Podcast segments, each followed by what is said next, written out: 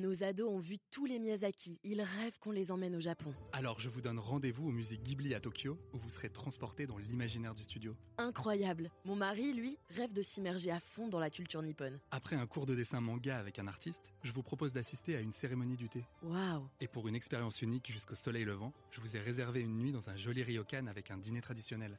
Je nous y vois déjà. Avec Marco Vasco, ne rêvez plus, vivez votre voyage l'esprit libre. Au rendez-vous sur marcovasco.fr pour imaginer votre prochain voyage sur mesure.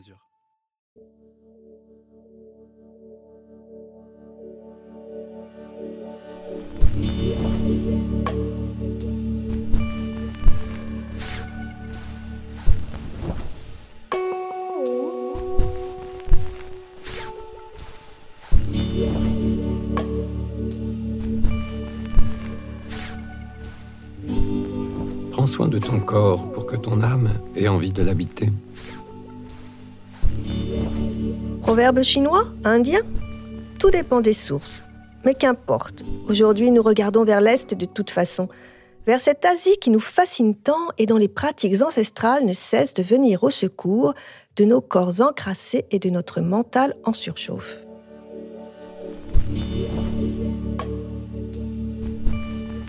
Vous écoutez Happiness Therapy, le podcast de Madame Figaro dédié au bien-être.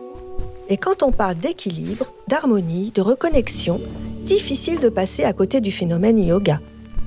Avec 250 millions d'adeptes dans le monde, dont 2 millions rien qu'en France, il serait le sport le plus pratiqué sur Terre.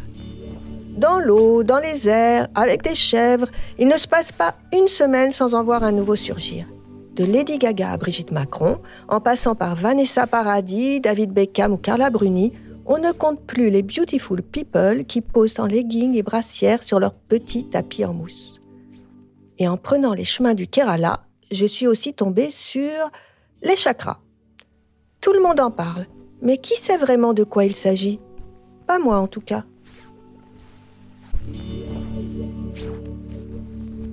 Je suis Marion Louis, journaliste beauté, formée santé à Madame Figaro, et je vais vous faire une confidence. Je ne suis pas la reine des asanas. Pourtant, j'essaie de garder une posture éclairée, et je suis convaincue des bienfaits des thérapies holistiques venues d'ailleurs. Je pense même que le yoga, c'est formidable pour les autres. La salutation au soleil à l'aube, la posture du lotus sur un ponton face à la mer, très peu pour moi. Et quand quelqu'un me parle d'aligner ou d'ouvrir ses chakras, je souris intérieurement. Enfin, je souriais. C'est un mot euh, qui est très galvaudé, euh, qui véhicule beaucoup d'idées. Et moi, pendant longtemps, franchement, je comprenais pas du tout ce que ça voulait dire. Ouvre tes chakras. Euh. Lily Barbery-Coulon est blogueuse, influenceuse, auteure du livre Pimp My Breakfast. Contrairement à moi, le yoga a changé sa vie, son corps, sa façon de travailler. Intriguant, non? Je me souviens de masseuse qui, pendant des soins, me disait Ah, vous avez le chakra numéro 3 qui, qui est complètement bloqué. Je me disais bah, C'est elle qui débloque. Euh, il va très bien, mon chakra numéro 3. Ce qui est assez difficile euh, quand on quand on n'a pas vécu d'expérience qui nous permettent de le ressentir, parce qu'en fait, c'est pas des choses qu'on apprend dans des livres. Alors chakra pour moi, c'est un vortex énergétique. Vortex, vortex, ça y est, déjà je complexe. Élodie Garamond vient à mon secours. Comme Lily, elle a connu la vie à 10 000 à l'heure et pas mal d'épreuves, mais aujourd'hui, on est impressionné par sa force tranquille et son visage serein. Il y a cinq ans, elle a créé le Tigre Yoga Club, qui depuis a fait pas mal de petits. Elle enseigne également le yoga vinyasa et yin yoga. C'est dans le très vaste et très chic centre du Trocadéro qu'elle m'a ouvert les yeux. Un moment lumineux. Alors, les chakras, déjà, il faut savoir qu'en sanskrit, le mot chakra signifie roue. Donc, il faut imaginer une petite roue dentelée qui est un centre énergétique à travers lequel circule l'énergie. Donc on a 72 000 méridiens dans le corps qu'on retrouve à la fois en médecine chinoise ou en médecine ayurvédique. Et ces méridiens, à travers ces méridiens, circule l'énergie. Il y a trois canaux principaux un situé le long de la colonne vertébrale, un à gauche et un à droite. Et en fait, ces canaux se croisent à différents endroits dans le corps et donc font circuler l'énergie, cette fameuse énergie yin et yang. Lily tient quand même à expliquer son histoire de vortex. Donc un vortex, c'est comme le petit tourbillon qu'on voit euh, quand euh, on débouche euh, voilà un évier et que d'un seul coup on voit l'eau s'évacuer. Eh ben, on a sept zones comme ça qui sont associés à des organes, mais qui sont pas les organes eux-mêmes, et qui sont juste des portails énergétiques. Et ils sont reconnus depuis très longtemps dans plein de médecines. Mais pour nous, c'est plus difficile parce qu'on n'a pas grandi avec ça. Mais une fois qu'on a ressenti à travers euh, une expérience, que ce soit un cours de yoga, mais on peut le ressentir aussi euh, dans un cours de pilates ou je ne sais quoi, peu importe. Il n'y a pas que le yoga pour traverser ça, ou ça peut être aussi à travers un soin, un massage ou de la kinésiologie. Enfin bon, je sais pas, il peut y avoir plein d'expériences du Reiki. Et ben on comprend en fait euh, ce que ça signifie et, on comprend que quand c'est mal équilibré, forcément, bah, les organes qui y sont associés, la zone qui est associée, ça peut pas vraiment aller. Ok, les chakras sont comme des portes alors. On en a sept le long du corps et chaque chakra a une fonctionnalité, va stimuler une énergie différente. Donc quand on parle d'ouvrir ces chakras, on devrait plutôt dire faire circuler ces chakras ou faire tourner les chakras dans l'idée d'une roue. Donc il faut imaginer ces canaux énergétiques et ces petits trous comme des points de passage de l'énergie et qu'on peut bloquer ou activer. Sept Faisons les présentations. Donc, on démarre par le chakra du bas, qu'on appelle le chakra racine, qui est situé tout en, bas de la colonne vertébrale. C'est là où on a l'image de la Kundalini, qui est cette force de l'énergie. On dit que la Kundalini représentée par un serpent est levée au niveau de ce premier chakra et on cherche à la faire monter le long des chakras. Ensuite, on a le deuxième chakra qui est situé au niveau des organes génitaux. Un troisième chakra qu'on appelle Manipura, qui est le chakra solaire qui est au niveau du plexus solaire, donc au-dessus du, au-dessus du nombril. Ça, c'est l'énergie puissante. On a le chakra du cœur. Alors, il faut savoir que dans l'Ayurveda et dans cette euh, logique énergétique, le cœur est situé au milieu de la poitrine et non pas à gauche. Ensuite, on a un cinquième chakra qui est situé au niveau de la gorge, euh, qu'on appelle Vishuddhi, un sixième chakra au niveau du troisième œil, entre les deux sourcils, donc ce, ce fameux troisième œil qui est l'ouverture vers la sagesse, et enfin le septième chakra, le chakra coronal, qui est situé au-dessus du crâne, donc vraiment presque au niveau de la fontanelle, on peut le, sentir. Et on imagine que quand on a réussi à faire monter l'énergie à travers les sept chakras, on atteint une unité ou une connexion avec quelque chose de supérieur, avec un... Alors on peut lui donner le nom qu'on veut, euh, c'est le samadhi pour les, pour les bouddhistes, mais euh, après, à chacun de, lui donner son interprétation, mais c'est vraiment l'énergie la plus haute et presque un peu cosmique que le, le, corps peut dégager, et on se retrouve quasiment au-dessus de son corps. Bon, j'en suis loin. Avant de générer mon énergie cosmique, je commence par quoi? N'y a-t-il pas un chakra chef d'orchestre? Lily se moque gentiment de moi. Alors non, j'ai pas de chakra préféré. Euh, tout se compte. Euh, c'est vraiment euh, comme une maison, hein, avec son socle, son plancher, la cave jusqu'au grenier. En fait, tout est à nettoyer tout le temps. Et si on laisse une zone euh, un peu à l'abandon, euh, bah, c'est comme si on laissait euh, sous le lit des tas de moutons de poussière.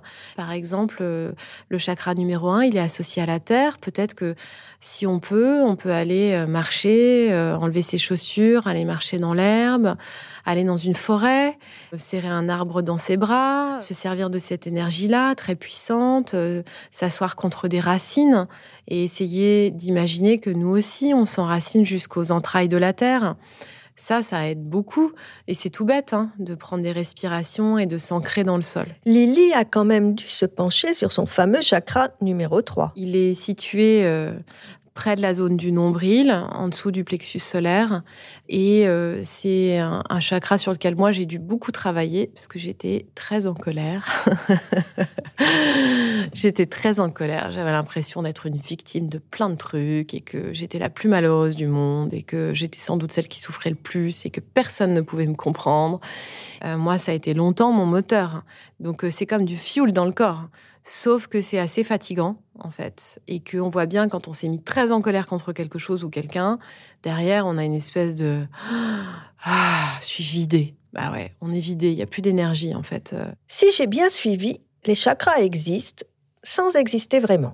Pour Elodie Caramon, la question ne se pose pas. C'est pas matérialisable, mais dès lors qu'on est connecté aux sensations de son corps, on ressent cette montée énergétique. Mais de la même façon qu'on peut ressentir chacun et chacune des picotements, de la chaleur. Quand on dit j'ai des bouffées d'énergie, c'est assez concret. C'est pas matériel, mais c'est concret. On le ressent. Donc on, on peut les ressentir, les chakras. Il y a quelqu'un qui, lui, affirme visualiser les chakras. C'est Xavier Chabert du Centre Élément, un des autres spots bien-être en vogue dans la capitale. Il veut réconcilier savoir-faire ancestraux et physique quantique. Tout un programme. Ici, on peut faire du yoga, bien sûr, mais aussi boire de l'eau vivifiée, respirer un air purifié, boire des jus thérapeutiques. Voir mes chakras, c'était trop tentant. Euh, on peut les euh, extrapoler avec certaines techniques, comme la caméra BioWell qu'on a effectuée ensemble. On a aussi d'autres types de scanners, on s'appelle des scanners moléculaires, qui ont calibre à certaines fréquences. Et là, on peut trouver les chakras aux endroits où ils sont, en fait. C'est vraiment des sortes de convection d'énergie, des, sortes de nœuds euh, qui s'organisent bah, devant et derrière le corps, au niveau de la colonne. Donc, on peut aujourd'hui techniquement avoir des outils pour les mesurer.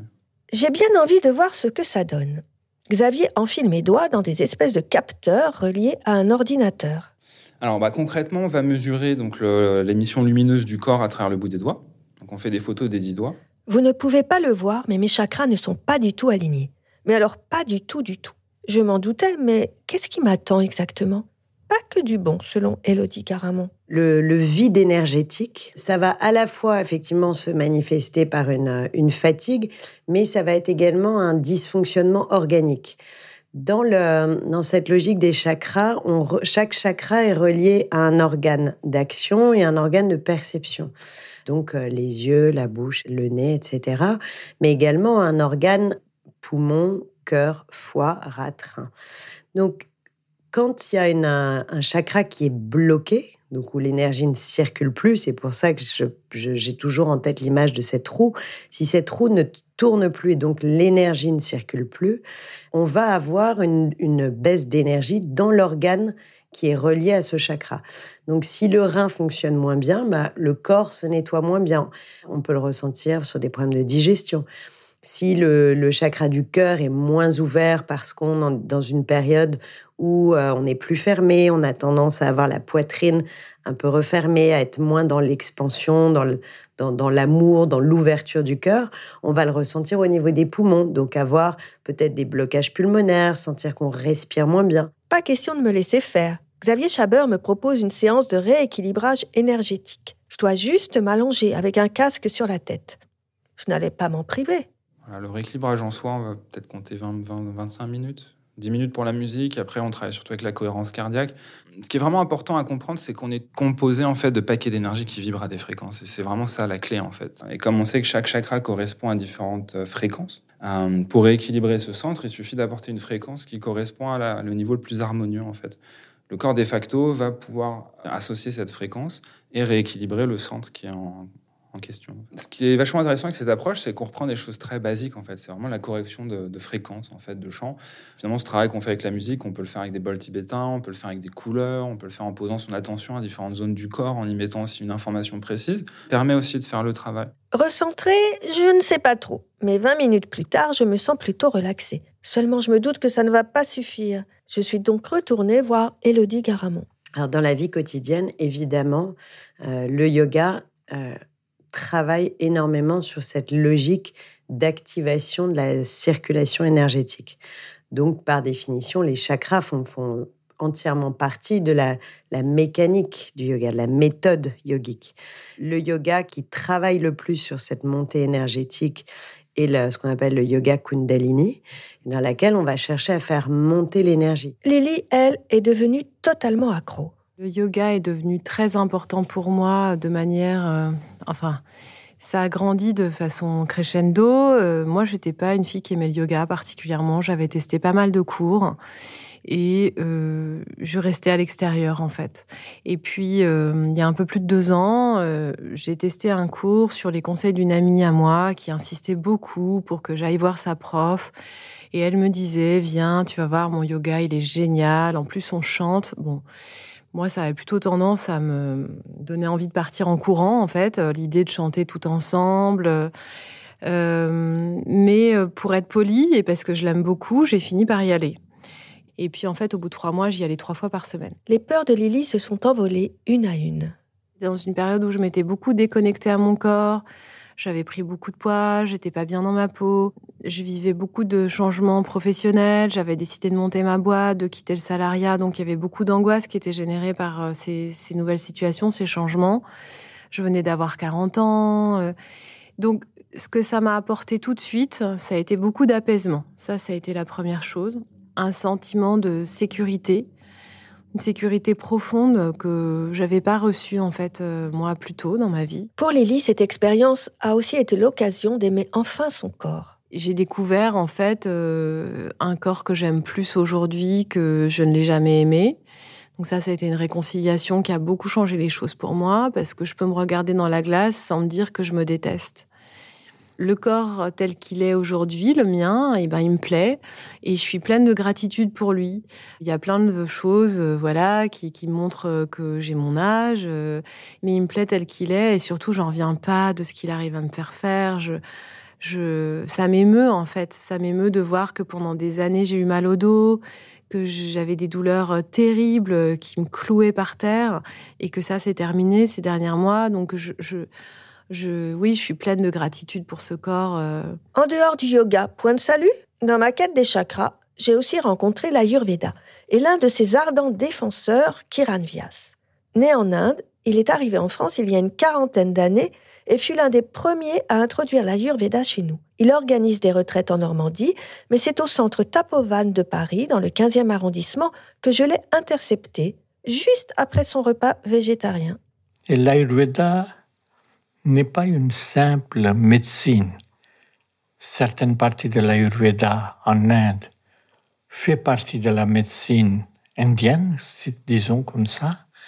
Mais l'Ayurveda, c'est une globalité, c'est une science holistique et totale pour le bien-être, pour l'épanouissement de l'être, pour la santé de l'être humain et comment aller vers le bonheur. Les chakras, il connaît par cœur, mais tandis que nos cerveaux occidentaux cherchent à tout comprendre, tout théoriser, tout systématiser, lui voit les choses différemment. Alors bien sûr, ça signifie que soit vous avez une croyance dans cette sorte de choses qu'on appelle chakra, soit vous les niez totalement. Pour moi, c'est aussi bien l'un ou l'autre. Par exemple, quelqu'un qui est parfaitement lié, il y a la définition de la santé selon l'Ayurveda qui va nous dire qu'avant le lever du soleil, si vous avez envie de sortir de votre lit sans utiliser le réveil, en disant un beau jour qui se lève et j'ai plein de belles choses à faire et j'ai des beaux projets et j'ai plein de courage, d'énergie et l'enthousiasme. Si vous avez ça, soyez sûr que vous êtes dans une bonne santé et vos chakras sont bien alignés. Sinon, il faut commencer à poser des questions. Sauter du lit avant l'aube, le cœur débordant de joie, j'en rêve. Elodie Garamond me conseille de commencer à mon rythme, par la respiration. il y a beaucoup d'exercices qui sont relativement simples, qu'on peut apprendre dans des cours de pranayama, donc de respiration, ou tout simplement dans des livres, et qui vont accentuer la, circulation énergétique et on le sent d'ailleurs parce que on sent le feu intérieur qui monte, la chaleur ou au contraire la fraîcheur qui s'installe dans le corps. Donc tout le monde peut vraiment avoir accès assez simplement à ces méthodes de, travail énergétique. La respiration la plus simple possible quand on n'est pas du tout averti euh, sur ces techniques, je dirais que c'est la respiration au carré qui va équilibrer le corps justement sur ces énergies yin et yang. Cette respiration au carré, qui est très simple et praticable par tous, va justement permettre d'équilibrer les flux euh, yin et yang. Il suffit d'inspirer en quatre temps, donc toujours par le nez, de bloquer la respiration, ce qu'on appelle kumbhaka, donc on est rétention poumon plein, quatre temps. On expire toujours par le nez en quatre temps et on retient poumon vide en quatre temps. Et quand on est confortable, on peut monter à 5 temps et 6 temps. Ce qui est important, c'est d'équilibrer vraiment les, les, les durées de chacun des quatre temps. Donc, inspiration, rétention poumon plein, expiration, rétention poumon vide. Je vous le confirme, ça détend vraiment. Selon Elodie, idéalement, il faut faire six cycles complets, de préférence dans un endroit calme. Mais on peut essayer aussi dans le métro. Il suffit de se visualiser dans une bulle. Et Kiran Vyas, lui, que me conseille-t-il? La salutation au soleil, ça sera la première des choses. Deuxièmement, écouter la musique, en réalité, les sept notes de musique dans la science occidentale, on va parler de do, ré, mi, fa, sol. Alors, ces sept notes sont liées avec les sept chakras. Même quand vous écoutez une musique, une symphonie, ça va agir sur vous et ça va vous aider à équilibrer. Ça va, c'est facile et agréable. Mais aussi Troisièmement, simplement une marche, que vous marchez bien. Alors, moi, j'ai envie de dire, essayez de marcher tous les jours quelque part.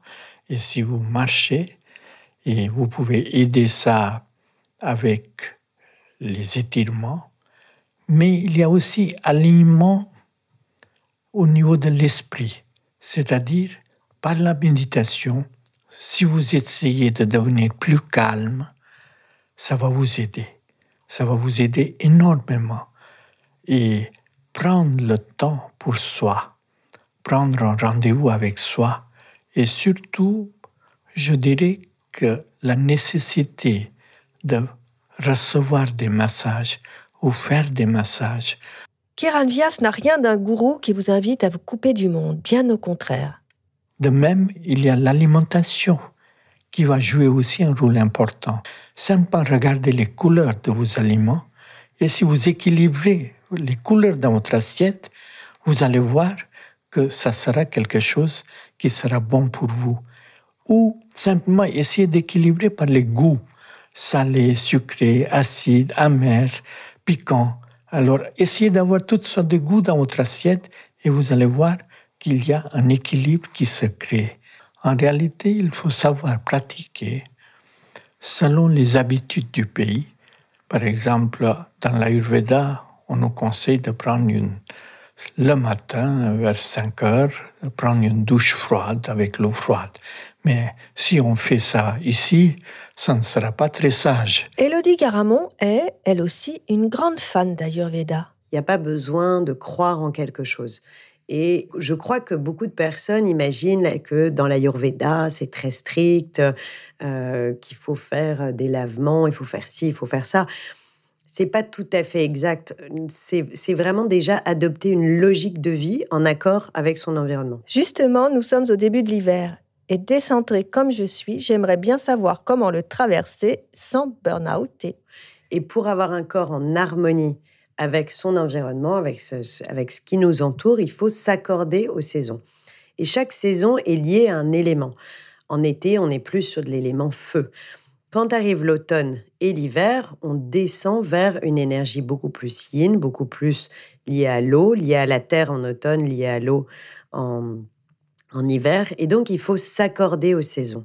Il faut vraiment euh, manger chaud, manger des légumes racines. Cette idée d'enracinement, elle est à la fois euh, physique dans le sens de s'installer chez soi, euh, ranger, cocooner, être dans un endroit où justement on pose ses racines, mais c'est également le cas dans l'alimentation. Donc on recommande d'être beaucoup plus sur euh, l'hiver sur une alimentation de légumes racines. on va recommander d'utiliser plus d'épices que pendant l'été, ou au contraire, il faut surtout essayer d'éviter les épices. Donc l'hiver, on va, on va booster le, le gingembre, le curcuma, tout ce qui va donner justement un peu ce, activer ce feu énergétique dont on manque et rester vraiment dans cette logique d'équilibrer le chaud, le froid, le yin et le yang. Au terme de ce petit voyage au pays des chakras, il reste la question fondamentale. Les chakras, on les ouvre ou on les aligne? Lydie s'amuse. On peut dire ce qu'on veut. On parle de langage euh, et de dialecte qu'on emprunte à l'Inde. Euh, c'est des traductions et on peut en faire des interprétations comme on veut. Je crois que si on a imaginé une roue qui tourne, voilà, bah, quand elle tourne moins vite ou quand elle tourne plus du tout, là, on peut imaginer que c'est bloqué. Donc, euh, l'idée d'ouvrir, évidemment, on ouvre, mais on se connecte surtout à la zone en question et puis on essaye de bah, d'y mettre toute la bienveillance qu'on pourrait avoir pour un enfant mais pour soi-même. Je vous laisse méditer ces sages paroles. En attendant de vous retrouver pour de nouvelles aventures sensorielles, j'ouvre mon chakra du cœur pour remercier nos invités, ainsi que Jean-Sébastien Stelly pour la direction éditoriale, Richard Gianorio, notre productrice Adélie Pochman-Pontet, nos stagiaires Alice Boulot et Clémence Renard, notre ingénieur du son Jean-Baptiste Aubonnet et toute l'équipe de Louis Média.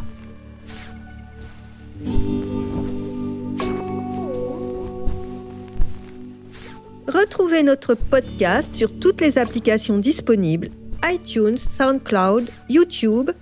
Vous pouvez aussi suivre Madame Figaro sur Facebook, Twitter, at Madame Figaro et sur Instagram, at Madame Figaro FR.